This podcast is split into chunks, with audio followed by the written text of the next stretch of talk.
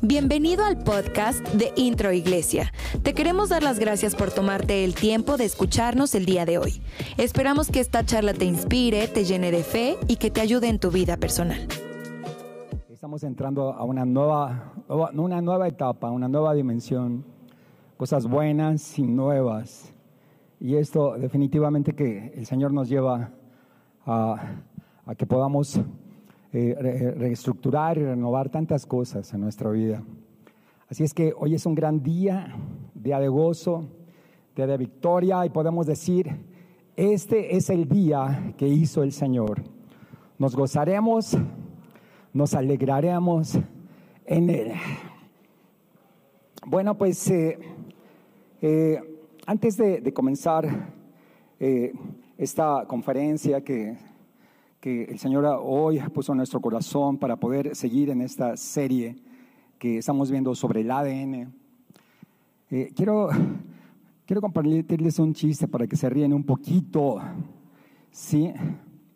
Resulta que, que estaba, ah, estaba una mamá que había educado a sus hijos, muy contenta porque pues ella se esforzó para, para darles educación, para formarlos, ya que pues se quedaron sin papá. Y estos hijos crecieron, se desarrollaron y fueron muy prósperos, fueron tres hijos. Entonces, pues eh, ellos vivían en el extranjero, ya, ya con tantos negocios y tantas empresas, y quisieron cada uno darle un regalo a su mamá de cumpleaños. Entonces el primero le, regaló una gran casa de agradecimiento a su mamá. El segundo hijo le regaló un auto formidable, imagínense. Y el tercer hijo, como sabía que su mamá pues ya era mayor de edad, ya, ya no alcanzaba a ver muy bien, eh, y sabía que le, le gustaba mucho la Biblia, la palabra de Dios, eh, le regaló un loro. Y este loro, obviamente, se sabía la Biblia de memoria. Entonces, la mamá en agradecimiento, pues les envía una carta y les dice, hijo, la, la casa estaba muy bonita, pero la verdad muy grande. Y al siguiente hijo, el auto, la verdad también es muy bonito, pero ya muy grande. Y al tercer hijo, el más pequeño, le dice, hijo, la realidad es que el regalo que me diste me sirvió muchísimo. Estaba pequeño, pero estaba delicioso.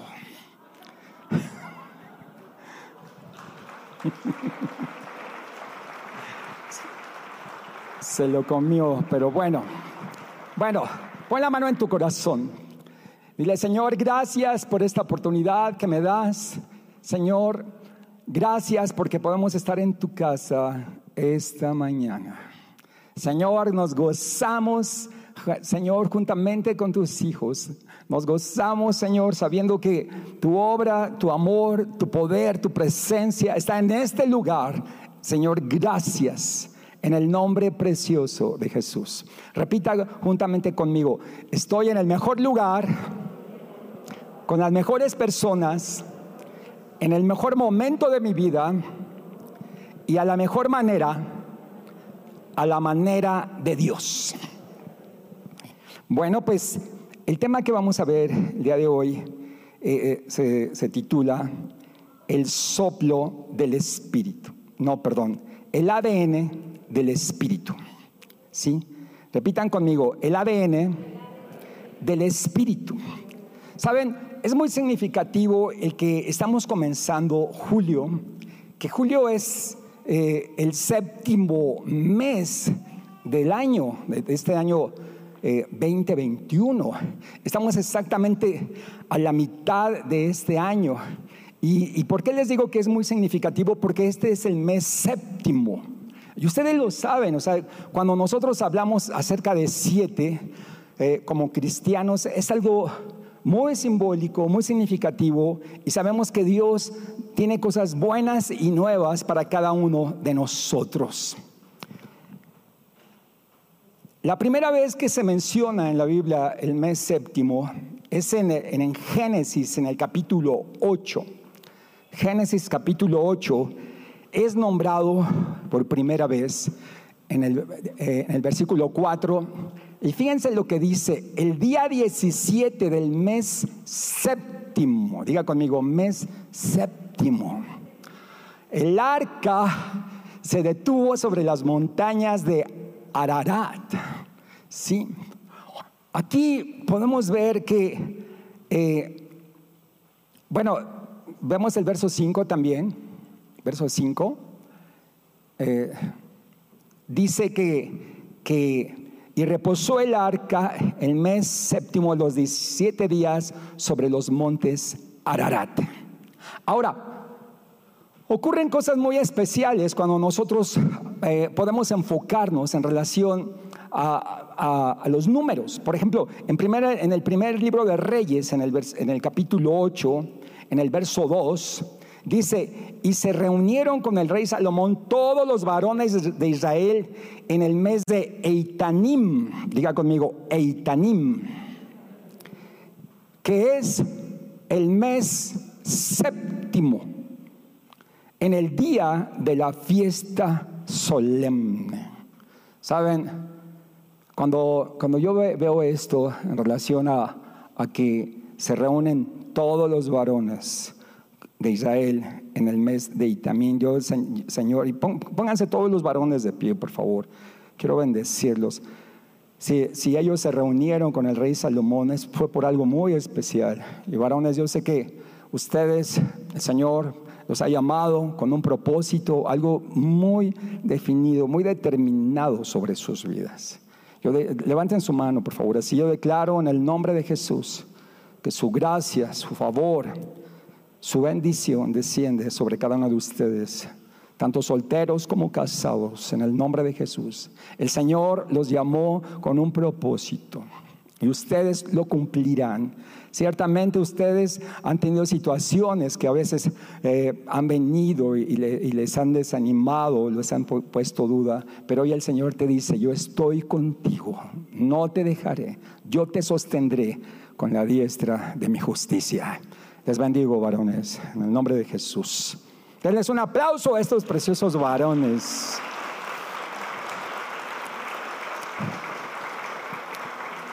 Pero fíjense, me llamó la atención que la palabra eitamín, que se refiere al, nombre del mes, dice que el significado es el mes poderoso. El mes poderoso. ¿Saben? Yo, yo cuando veo la palabra, yo, yo veo, este es un rema para mi vida. Y, y, como es un rema para mi vida, también será un rema para ti. Y fíjense lo que sigue diciendo. En hebreo, Tisrei, que es precisamente el nombre del mes en hebreo, el significado es comienzo o comenzar. ¿sí? Tisrei es el primer mes del calendario hebreo moderno. Y comienza con la creación, dice, este comienza con la creación del mundo y el séptimo, según el ordenamiento de los meses de la Biblia, que comienza por Nisan en conmemoración de la salida de los hebreos de la esclavitud de Egipto. Así es que, dense cuenta, es un nuevo comienzo, es comenzar de nuevo y es la, la conmemoración de los hijos de Israel de Egipto. O sea, esto nos lleva a la libertad. Son palabras que decimos, Señor, el mes más poderoso, un nuevo comienzo, la libertad. Y yo creo que Dios nos está llevando a través de su palabra a que vienen cosas buenas y nuevas, porque viene un nuevo comienzo en nuestra vida. Es importante entonces cuando nosotros hablamos del ADN del Espíritu, viene sobre nosotros un nuevo Espíritu en relación a lo que Dios está hablando. Vas a echar fuera el pasado, todo aquello que te quiso venir a hurtar, a matar y a, destruir, porque vienen cosas buenas para tu vida. Ahora, ustedes lo saben, el número 7 es el número de la perfección de Dios. Siete espíritus, siete ángeles, siete iglesias siete candelabros de oro, siete candeleros de oro, perdón, y siete estrellas. O sea, todo esto nos habla acerca precisamente del número de la perfección que es Dios en nuestra vida. Así es que, Señor, hoy tu palabra que viene, Señor, directo, Señor, hacia nuestra vida, hacia nuestro corazón, traerá un cambio, una transformación, porque podamos, Señor, empezar y dar un banderazo de salida, Señor, en esta mitad de año, Señor, que aún las cosas que no vimos que sucedieron, Señor, en los primeros seis meses, sucederán en estos seis meses que vienen, en el nombre precioso de Jesús. Yo quiero felicitarles y me felicito a mí también, porque estamos en este nuevo comienzo. Es como un reseteo. O sea, estamos aquí. Yo te puedo decir, bienvenido a la vida. Bienvenido a la vida. bienvenido a la vida. Y a la vida con el ADN del Espíritu. Ahora, no vamos a decir, bueno, no, no, vamos a, no podemos cantar victoria todavía, todavía la situación está bastante difícil, está, ah, hay muchas cosas que se escuchan todavía, que están sucediendo en cuestión de todo esto que estamos viendo, eh, eh, en cuestión del virus, pero saben, yo creo que si el Señor nos ha mantenido hasta este momento, podemos decir, Ebenecer. Hasta aquí el Señor nos ha ayudado. Muchos de ustedes se enfermaron y están aquí, salieron adelante. Muchos desafortunadamente se enfermaron y, partieron. Pero aquí estamos nosotros, estamos a bordo y seguimos caminando, seguimos marchando, continuamos a la meta, al propósito que, por el cual Dios nos ha llamado y no nos vamos a dar por vencidos, porque el Señor nos dijo, no te voy a dejar solo, contigo estaré. Y el Señor le dijo a Moisés, mi espíritu irá contigo y te dará descanso. Así es que dale ovación al Señor Jesús.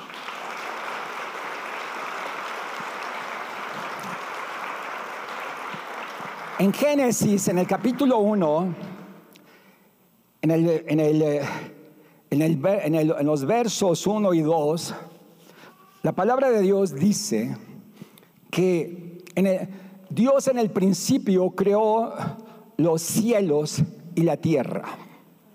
Y dice, y la tierra eh, era un caos total.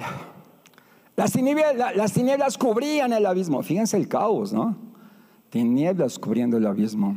Pero me encanta que dice, y el Espíritu de Dios iba y venía sobre la superficie de las aguas. En la versión Reina Valera dice, y el Espíritu de Dios se movía sobre la faz de las aguas. Yo en el nombre de Jesús declaro que el Espíritu de Dios, el ADN del Espíritu de Dios, se sigue moviendo todavía, se sigue moviendo. Hay un canto que dice, en el principio el Espíritu de Dios se movía sobre las aguas, pero ahora el Espíritu de Dios se está moviendo en mi corazón. Ahora el Espíritu de Dios se está moviendo en mi familia. El Espíritu de Dios se está moviendo en mi iglesia, se está moviendo en mi casa. Saben, nosotros tenemos que tomar este mover del Espíritu de Dios de una forma muy especial, porque hay movimiento, hay movimiento. El ADN del Espíritu de Dios es un movimiento constante, porque sabemos que lo que se estanca entonces se atrofia y hay un movimiento de parte de Dios. Prepárate porque viene el, último movimiento más poderoso de la historia y le damos gracias a Dios porque estamos aquí de pie y le decimos, Señor,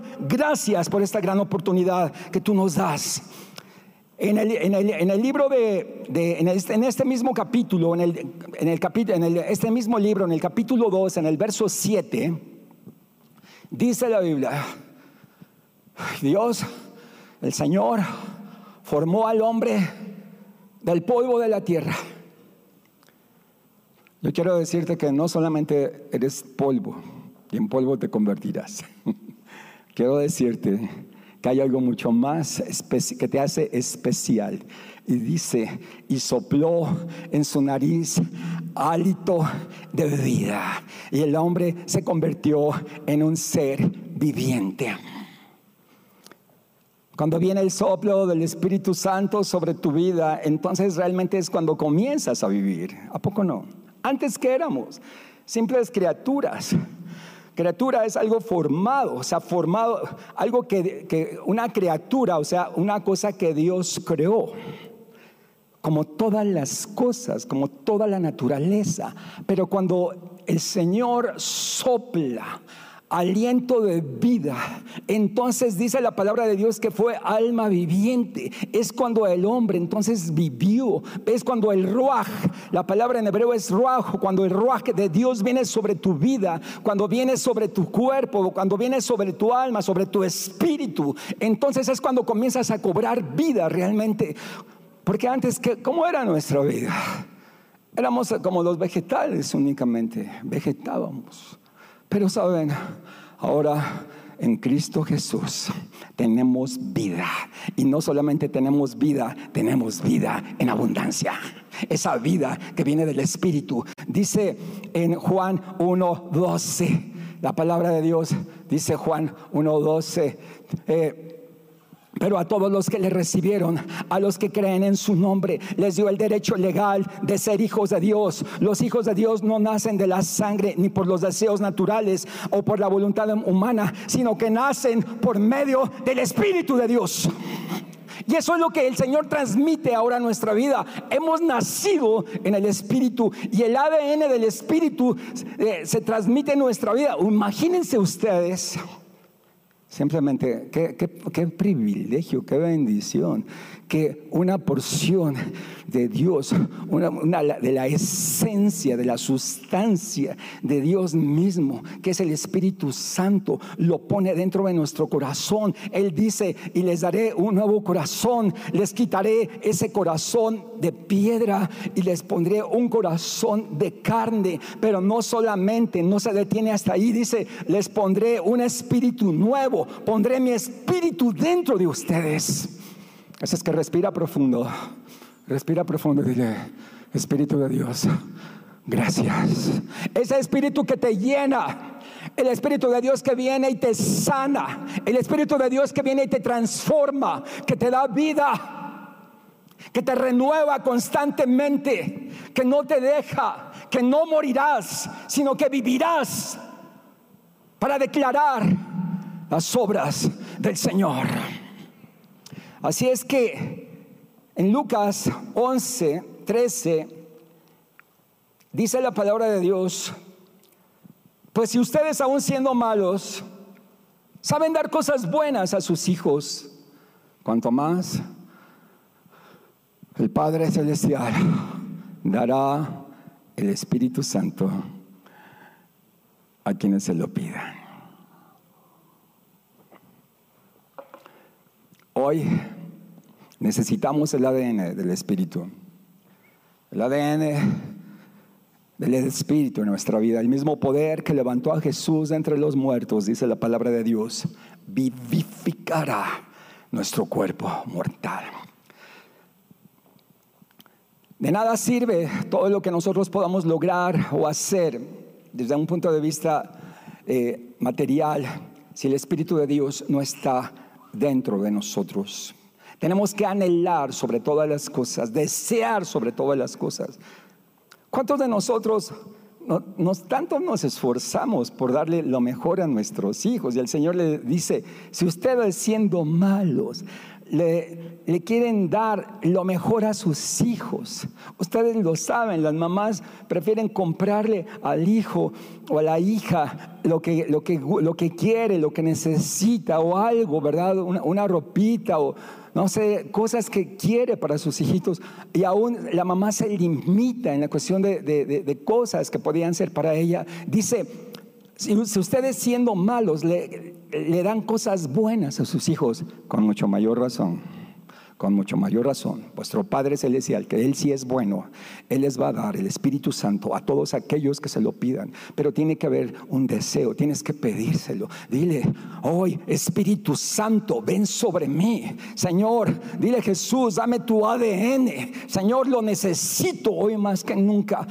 Jesús cuando nació, no nació eh, en, una, en un palacio Jesús nació en la época más hostil que ustedes se pueden imaginar, lo más difícil que pueden ustedes pensar, pero el Señor tenía el Espíritu de Dios sobre su vida. Él antes de nacer lo quisieron matar, eh, cuando nació lo quisieron matar, después de nacer lo quisieron matar, durante toda su vida lo quisieron matar, pero Él siempre dijo, mi tiempo no ha llegado, mi tiempo no, no se ha cumplido todavía. Él sabía que Él tenía un propósito, tenía un destino desde el momento que, eh, decidió venir aquí a la tierra.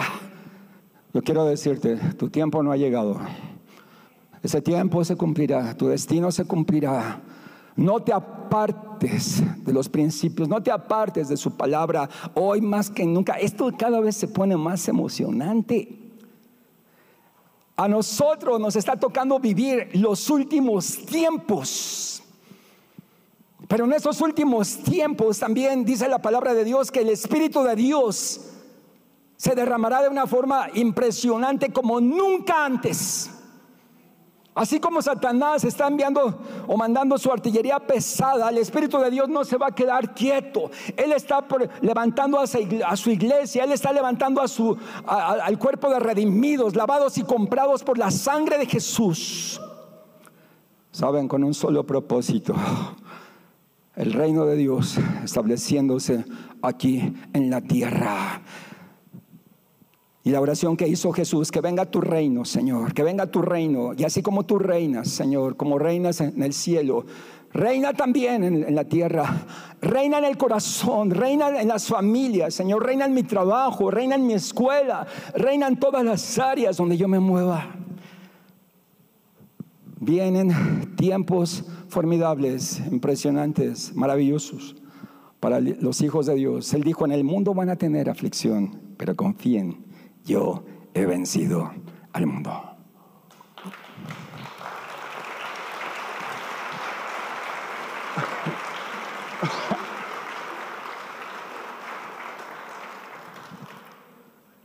Dice Hechos, el libro de los Hechos en el capítulo 1, en el verso 4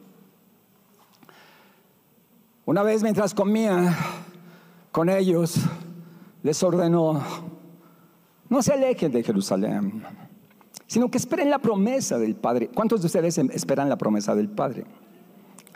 La promesa del Padre es la llenura del Espíritu Santo, el bautismo del Espíritu Santo. No se muevan, no te muevas. Espera la promesa. Oye, una promesa dicha por labios de nuestro amado Padre se cumple. No es como las promesas de, los, de, nosotros como seres humanos que prometemos y no cumplimos. Él sí lo cumple. Dice, esperen la promesa. ¿De quién, es quién dijo, hizo la promesa? El Padre de la cual les he hablado. Dice en el verso 5. Esta, esta, promesa va mucho más allá, pero bueno, vamos al verso 8. Dice, y recibiréis poder cuando haya venido. Y van a recibir poder cuando haya venido sobre ustedes el Espíritu Santo. No es un poder político, no es un poder económico, no, no es un poder eh, como lo que se lucha aquí en la tierra para, para, para alcanzar cosas materiales. Es el poder que viene de parte del Espíritu Santo.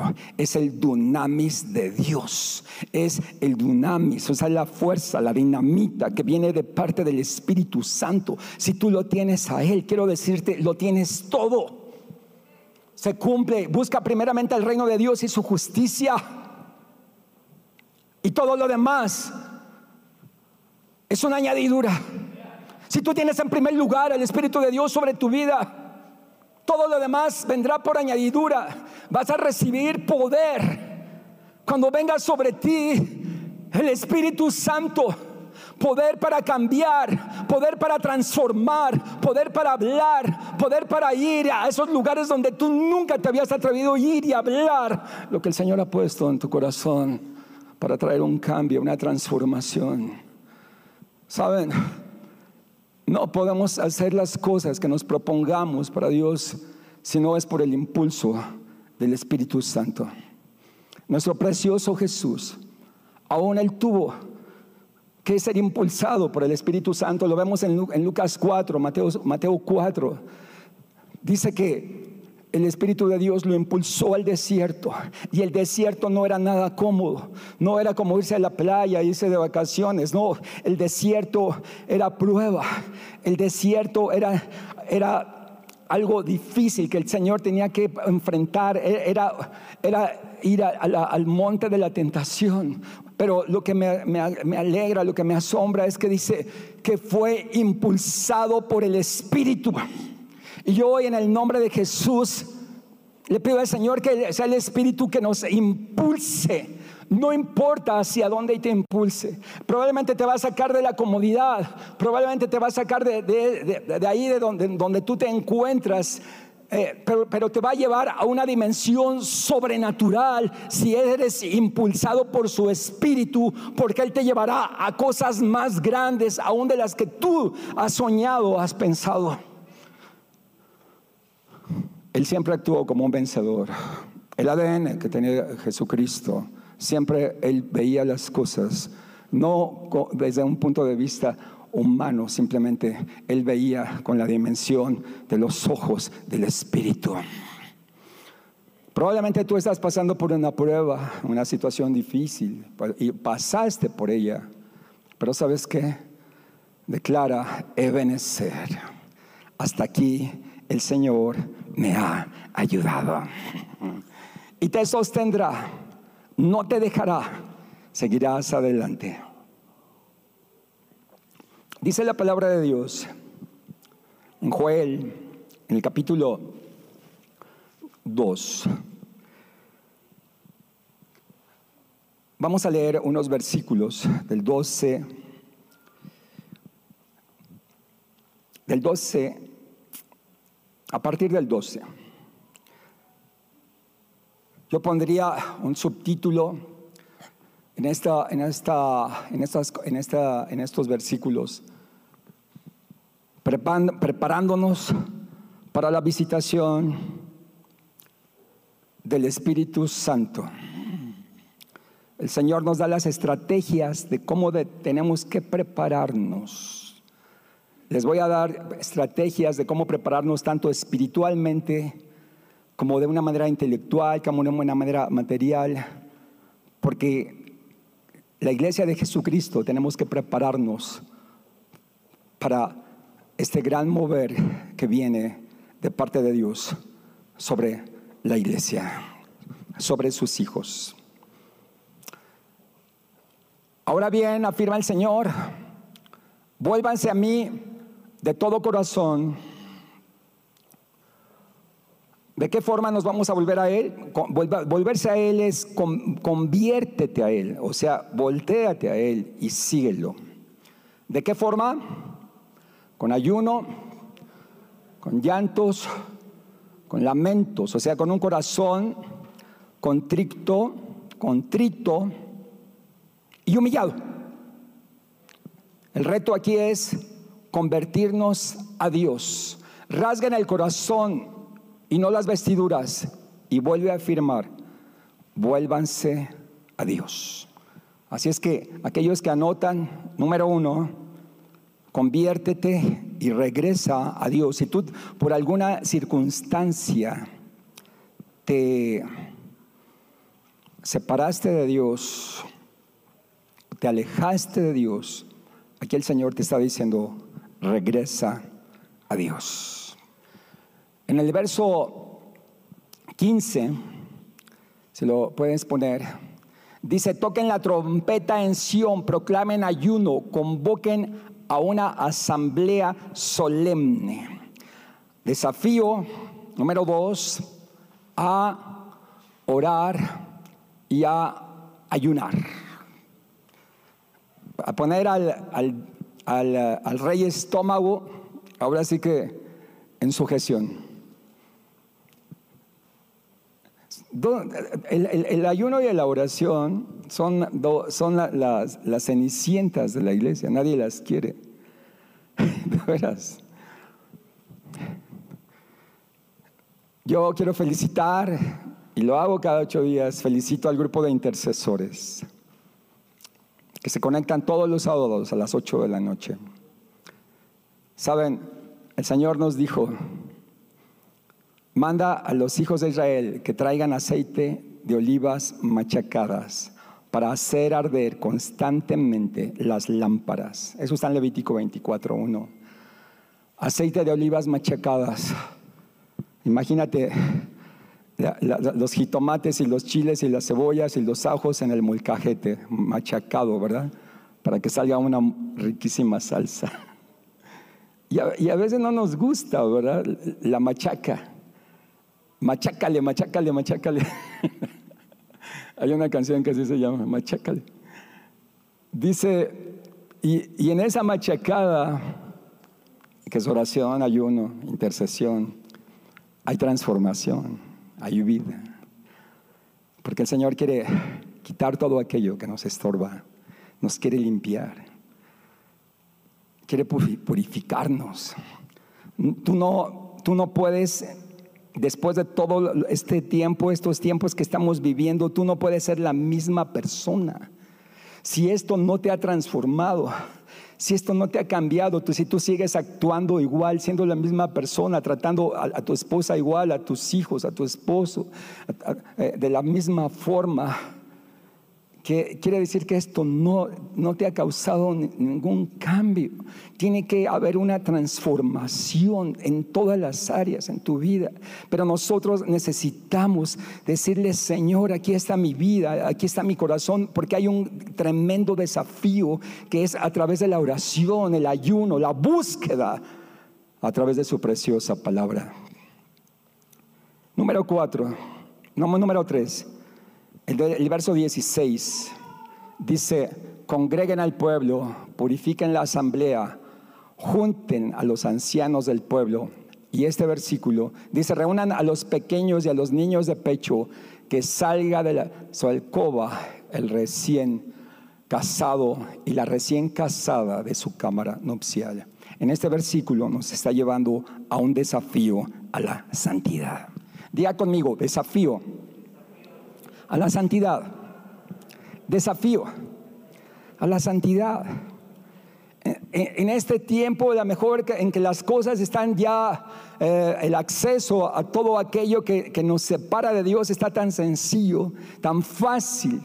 En, un, clic de tu teléfono, simplemente hacerle así, te abre un panorama, un universo hacia, una, hacia todo aquello que, que tú puedes decir, wow hablando, hablando carnalmente.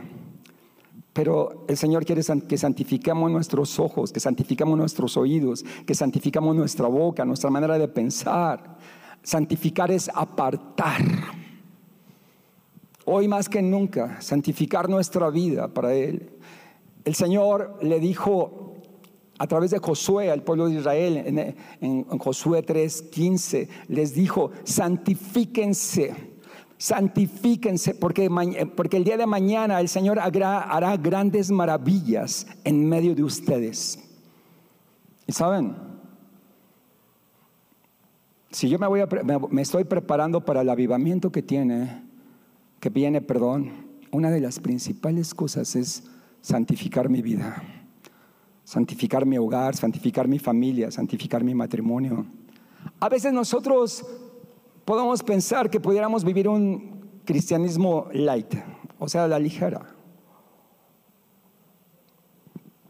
Un cristianismo tibio. Como, como dijera una, una canción, no eres de aquí ni eres de allá. Una de las cosas que el Señor quiere en nuestra vida es que podamos ser radicales en nuestra manera de actuar, en nuestra manera de pensar, en nuestra manera de vivir, en todos los aspectos. El Señor está preparando a su pueblo. Y el reto es la santidad. Y el pueblo de Dios dice, en el siguiente punto, que, está en el verso 17, número, eh, podríamos decir el número 4, lloren sacerdotes, ministros del Señor, entren al pórtico y al altar y digan, compadécete Señor de nosotros, verso 18. Entonces el Señor mostró amor por su tierra y perdonó a su pueblo. ¿Les gusta? Pero tiene que haber una actitud. La actitud es pedir perdón y arrepentirse. Dice la palabra de Dios, sí, que el Señor perdonó a su pueblo. Tenemos que clamar y decir, Señor, perdona a México, perdona a nuestra nación, Señor, por tanta hechicería, Señor, por tantos sacrificios, por tantos divorcios, por tanta violencia. Señor, perdona a México. Pero obviamente tú eres México, yo soy México. Y el cambio empieza en mí. No esperemos a que otros cambien. Si yo no cambio, entonces no esperes ni exijas que otros cambien. Y cuando oramos por México, le estamos diciendo, como dice en Segunda de Crónicas 7:14, si yo entonces eh, busco, yo soy una persona que invoca el nombre de Dios, cuando oro invoco su nombre. Dice que se me arrepiento y oro. Dice la palabra de Dios que el Señor va a escuchar mi oración, que me va a perdonar, como lo acabamos de leer, va a perdonar mis pecados. ¿Y qué creen? Dice, voy a sanar tu tierra. Voy a sanar tu tierra. Voy a sanar tu familia. Voy a sanar tu cuerpo. Voy a sanar tu economía. Voy a sanar tu empresa.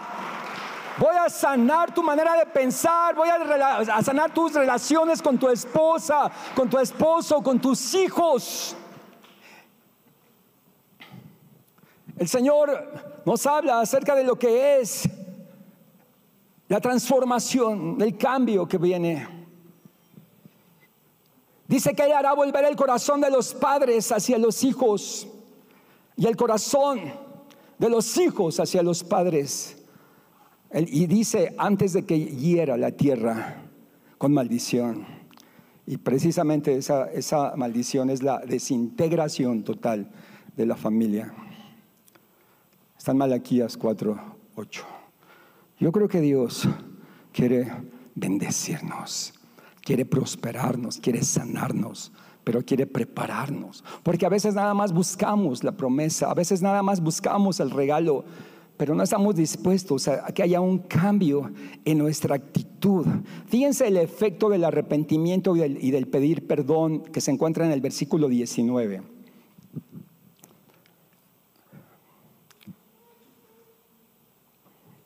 ¿Están conmigo? Miren, cuando oramos, nos arrepentimos, ayunamos, estamos dispuestos a cambiar, siempre el Señor va a responder. No, no hay cosa más frustrante cuando tú estás hablando con alguien y que no te responda, ¿verdad? O sea, o cuando estás hablando y de repente te diste cuenta que se cortó la llamada. Aquí una de las cosas que me encantan es que el Señor responde. Diga conmigo, el Señor me responde. El Señor responde a nuestra oración. Segunda de Crónicas 7:14 dice, yo oiré desde los cielos. El Señor escucha tu oración. Aquí está la promesa cumplida. Miren, les enviaré cereales, vino nuevo y aceite. Está hablando acerca del Espíritu Santo. Vino nuevo y aceite. Cereales es provisión. Hasta dejarlos plenamente satisfechos.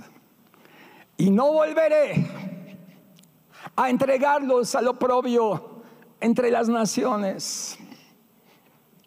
Pero tiene que haber una actitud, un cambio, una transformación de nuestro corazón, de nuestra vida. Él es nuestro Padre y nos quiere dar lo mejor. Nos quiere dar lo mejor. Así es que aquí vamos el efecto del arrepentimiento y de pedir perdón. Número 6, verso 25. A este versículo le llamamos restitución.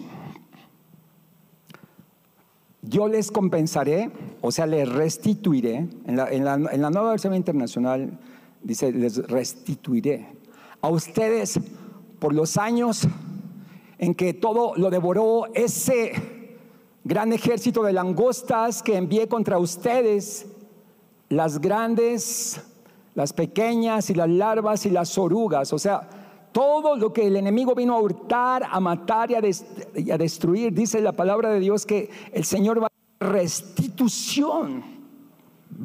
A lo mejor tú en este momento estás pensando, bueno, pero ¿cómo me va a restituir a mi mamá, a mi esposo, a mi hermano, a mi ser querido? ¿Verdad?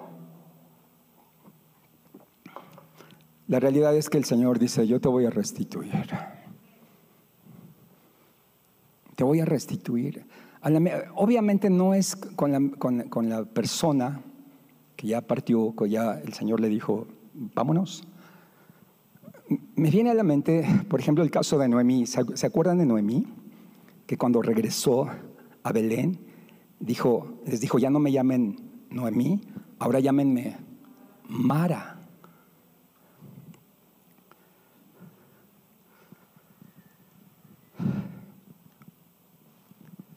Imagínense de Noemí a Mara. Noemí significa algo así como, como satisfacción, como espléndida, como que estoy muy bien. Y Mara significa amargura. Pero saben una cosa, Dios le restituyó. Primero le restituye con una nuera como Ruth. Porque no solamente perdió al esposo, perdió a sus dos hijos, ¿recuerdan? la restituye con una hija, como Ruth. Pero imagínense, o sea, en nuestra mente dices, bueno, una nuera, wow. Resulta que Ruth se casa con un hombre impresionante llamado Boaz. ¿Y qué creen? Que de esta relación viene el linaje. Eh, Ruth viene siendo la bisabuela del rey David y viene el linaje de Jesucristo. O sea, ¿no es restitución? O sea, ¿y qué restitución? ¡Wow! A veces tú puedes pensar tantas cosas en tu mente. Yo, yo quiero declarar en el nombre de Jesús, restitución viene en el nombre de Jesús. Tómalo y di, viene restitución sobre mi vida. Yo no sé cómo. Señor, pero yo sé que tú me vas a restituir todo lo que, lo que se comió, la langosta, el langostón, el, el saltón, el revolotón, langosta, lo que se comió el enemigo, viene restitución sobre nuestra vida.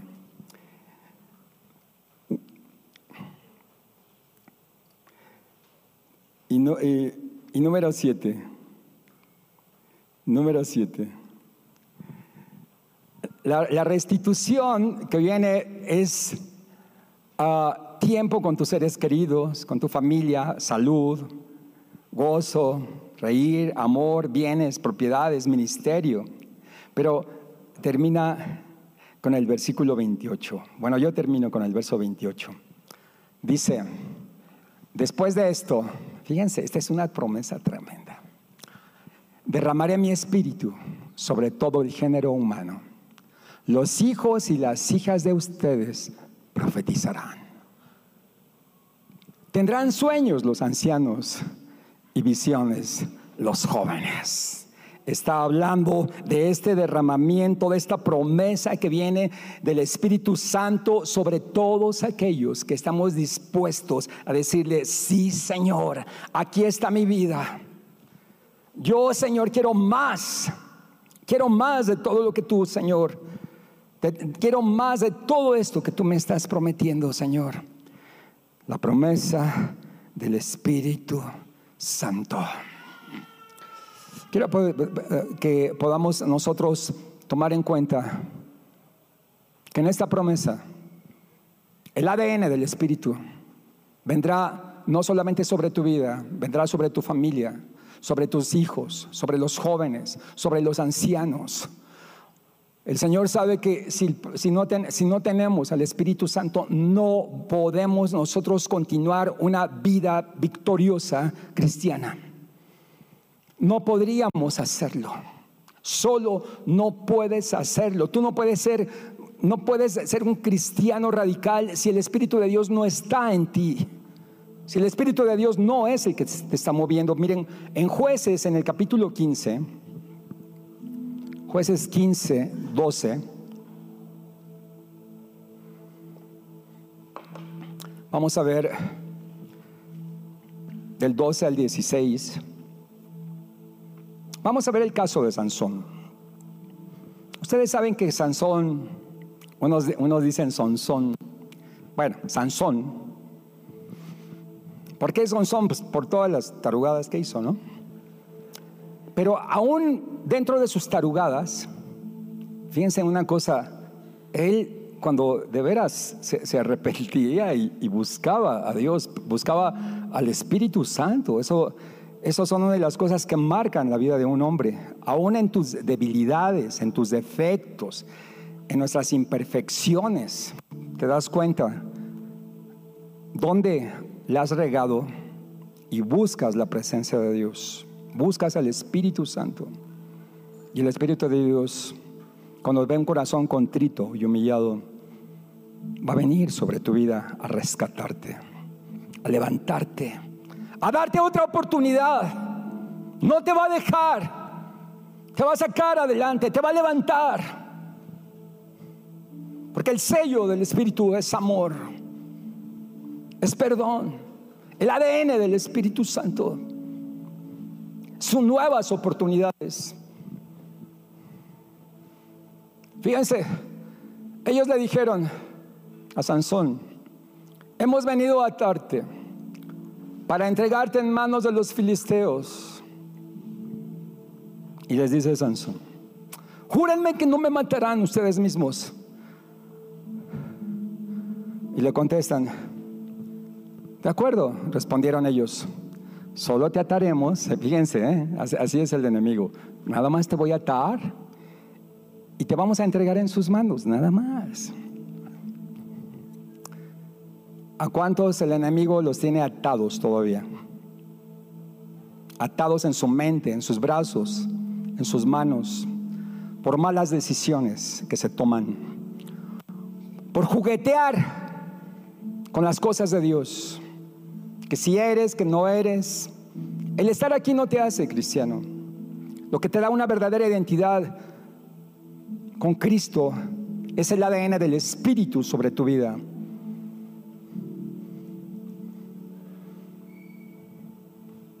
No te mataremos. Entonces lo ataron con dos sogas nuevas, a propósito, nuevas. Y lo sacaron de la peña. Cuando se acercaba a Leí, los filisteos salieron a su encuentro con gritos de victoria. Fíjense,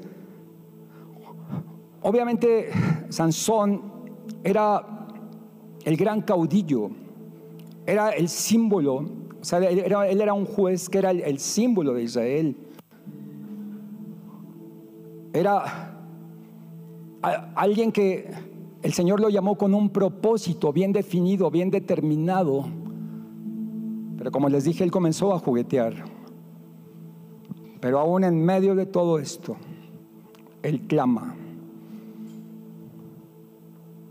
Esto de que, de que cuando el, el, cabello le crecía, le regresaba la fuerza y todo eso, ustedes saben que son cuentos que inventa la gente. O sea, nada que ver el cabello.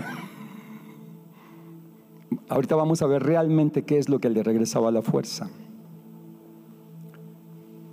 En ese momento, el Espíritu del Señor vino sobre él con poder. Y las sogas que estaban, perdón, las sogas que ataban sus brazos se volvieron como fibra de lino quemada y las ataduras de sus manos se deshicieron. al entrar, al encontrar una quijada de burro que todavía estaba fresca, la agarró y con ella mató a mil hombres. Entonces dijo Sansón, con la quijada de un asno, los he amontonado, con una quijada de asno he matado a mil hombres. No era la fuerza de Sansón, ni el cabello de Sansón. ¿Qué era? El Espíritu de Dios. Dice que, que cuando él clamó, que cuando él tuvo una actitud entonces delante de Dios, dice que el Espíritu de Dios vino sobre él. Y yo, yo declaro en el nombre de Jesús que el Espíritu Santo vendrá sobre tu vida, que vendrá sobre tu familia, vendrá sobre tu trabajo, sobre la obra de tus manos, sobre todo aquello que te propongas. Probablemente el enemigo ha venido a querer, a querer poner ataduras que, ya, que te tienen inmovilizado, que ya no puedes. Pero hoy el Espíritu de Dios vendrá sobre ti y quemará toda atadura quemará toda obra de, maldad, todo mal pensamiento, todo lo que te tenía ahí atrofiado. El Espíritu de Dios vendrá sobre ti y te traerá libertad. El fuego de su presencia, el fuego de su Espíritu, te levantará. El fuego de Dios, te presentarás con el fuego del poder del Espíritu Santo. Uno de los símbolos del Espíritu Santo es el fuego. Otro de los símbolos es el aceite. Otro de los símbolos es el vino. Pero aquí el fuego del Espíritu sobre tu vida. Levanta tus manos, levanta tus manos. El Espíritu de Dios, ven sobre mí. Quema todo aquello que no es tuyo, Señor. Quema de mi vida todo aquello, Señor, que me aleja de ti. Todo aquello que me tiene atado, Señor, aléjalo. Quémalo. Deshazlo. Me levanto hoy en el nombre de Jesús, con nuevas fuerzas. En el nombre de Jesús, yo levanto hoy alas como las águilas. Correré y no me cansaré. Caminaré y no me fatigaré. Prosigo a la meta, al premio del soberano llamamiento que es Cristo el Señor. Gracias. Gracias, Señor. Dale una ovación al Rey.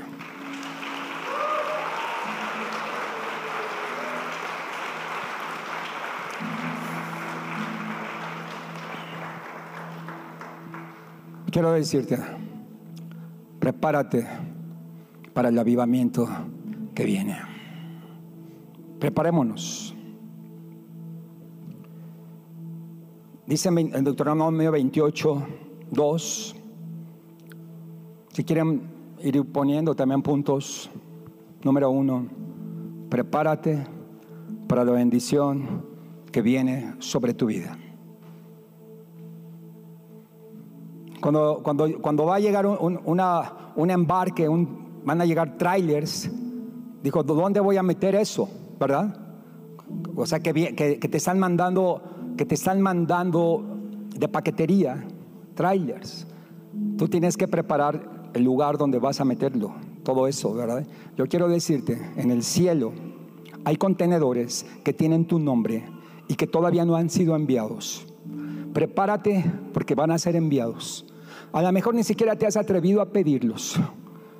Pídelo. Si ustedes siendo malos le saben dar lo mejor a sus hijos, con mucho mayor razón el, Señor, el Padre, les dará el Espíritu Santo a los que se lo piden. Prepara, prepara tu vida, prepara el lugar donde vas a depositar todas esas bendiciones que vienen. Dice Deuteronomio 28, 2, y vendrán sobre ti todas estas bendiciones y te alcanzarán si oyeres la voz del Señor, tu Dios. Te alcanzarán. Las bendiciones te alcanzarán. Prepárate. Número dos. Quiero decirte que la bendición que el Señor te dará es demasiado grande para tratarla a la ligera. Entonces, ¿qué debes hacer? Número dos, planifica y ordena tu vida para administrar las bendiciones que vienen. Planificar y ordenar. Imagínate que te llega el cargamento y no estás listo, no sabes dónde ponerlo. Planifica y ordena. Número tres, debes estar preparado. Ya, esto ya, esta frase ya se las he dicho otras ocasiones, se las vuelvo a repetir. Tienes que estar preparado como si el Señor fuera a venir esta noche. Y haz planes como si fueras a vivir 100 años. El Señor nos llama hoy o en la noche, amén. Si, nos, si tarda mucho más tiempo, me estoy preparando. Saben, mucha gente se está preparando para irse.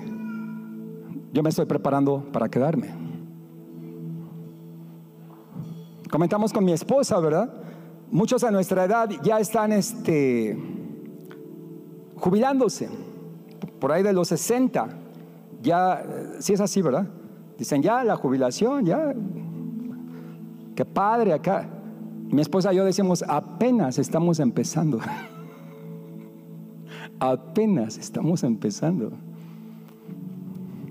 Porque no pensamos irnos. Ahora, si el Señor nos lleva, amén. ¿Sí me explicó? Yo no me quedo, me voy con Él. Porque para mí el vivir es Cristo y el morir es ganancia. Decía Pablo, a mí ya me anda irme. Es más, a Pablo ya le habían llevado a dar una vuelta al tercer cielo. Él ya conocía el tercer cielo. Dice, pero saben una cosa, me quedo más tiempo por amor, de, por, amor de, por el amor que les tengo a ustedes. Así es que aquí estamos y seguiremos firmes y constantes, predicando el Evangelio, estableciendo el reino de Dios en esta bendita tierra, hasta que el Señor nos llame a su presencia.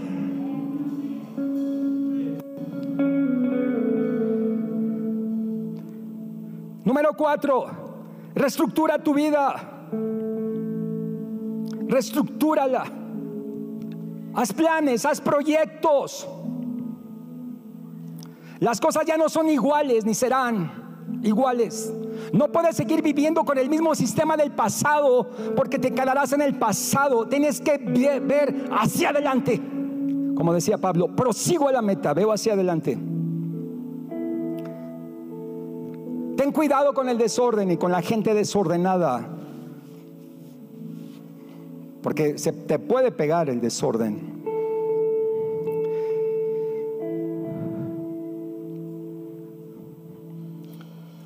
Número 5.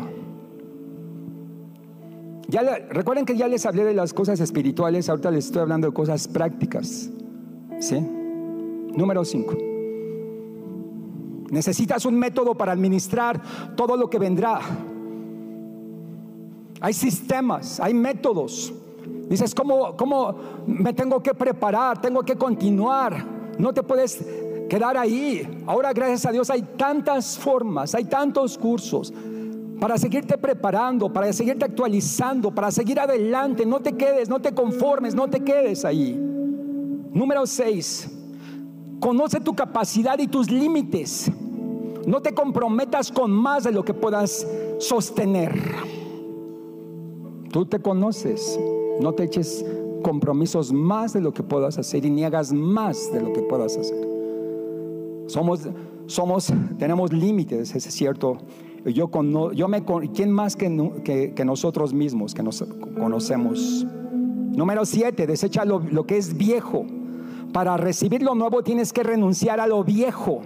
No puedes echar el vino nuevo en odres viejos.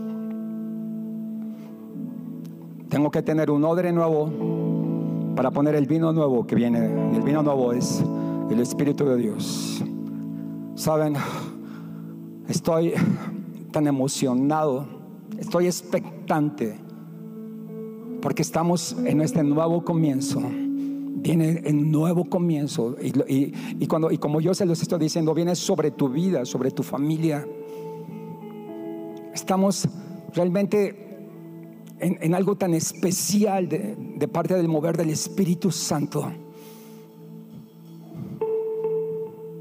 Número 8. Aprende a delegar. Es la capacidad de ceder lo que uno no puede mantener. Debes capacitar a otros para que hagan las cosas que tú solías hacer. Ya no eres el mismo ni la misma. Ya no eres la misma talla. Antes de la pandemia y después de la pandemia. Si crees que vas a regresar a tu misma talla, estás muy equivocado. Ya mejor regala esa talla. Esa talla 5, 8, 30. Ya actualízate. ¿Sí? Actualízate. Número 9, reenfoca tu vida. Reenfoca tu matrimonio, tu familia, tu trabajo, tus proyectos, tus metas. Nos tenemos que reenfocar para lograr nuestros proyectos. No puedes seguir con el mismo sistema haciendo las mismas cosas. Si no te funcionó con lo que estabas haciendo, tienes que cambiar el sistema, actualízate.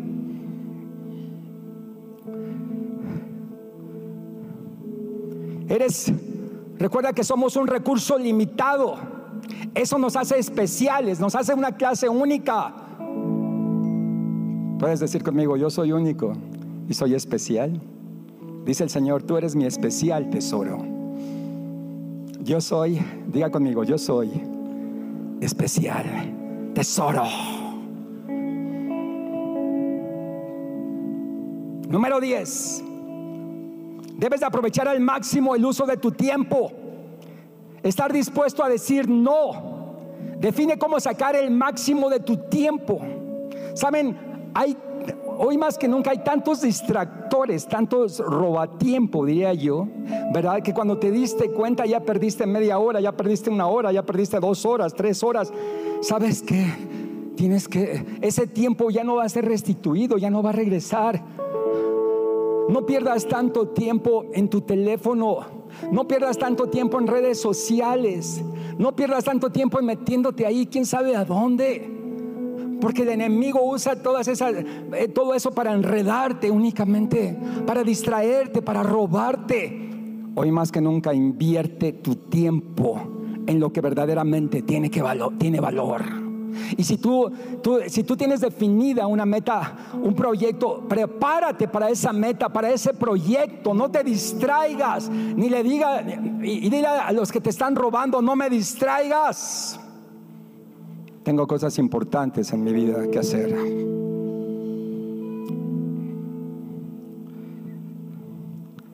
El hecho de que puedes hacer algo no significa que debas hacerlo. Número 11. Ten estrategias para lograr todo lo que te propongas. Necesitamos, ok, tenemos metas, sí es cierto, pero necesitas una estrategia, un método, estoy aquí y quiero llegar a tal punto, ¿cómo lo voy a lograr?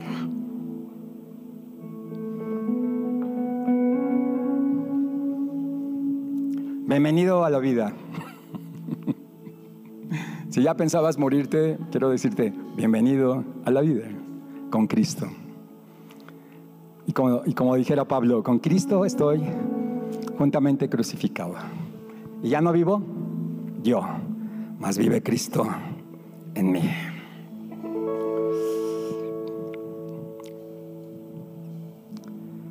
Aprende de tus fracasos.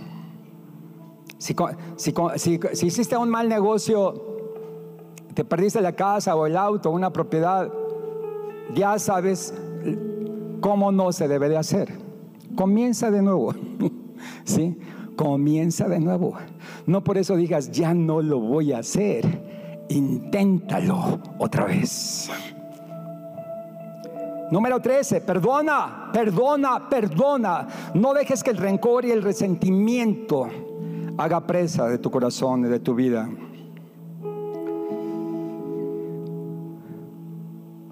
Tienes que mantener un ritmo. Número 14. Quiero decirte que tu mejor tiempo está por venir. Tu mejor versión de ti mismo está por desarrollarse. Van a venir ideas, van a venir proyectos a tu mente, van a venir situaciones que tú, las vas a tener que enfrentar y resolverlas. Pues capacítate porque lo vas a lograr. El Señor te bendecirá abundantemente. Gracias por haber escuchado este podcast. Esperamos que haya sido de bendición para tu vida. Recuerda que puedes apoyar este ministerio a través de nuestra página web introiglesia.com diagonal dar y sembrar una semilla para que personas semana a semana puedan conocer a Jesús. Síguenos en Facebook e Instagram como Intro Iglesia. Dios te bendiga.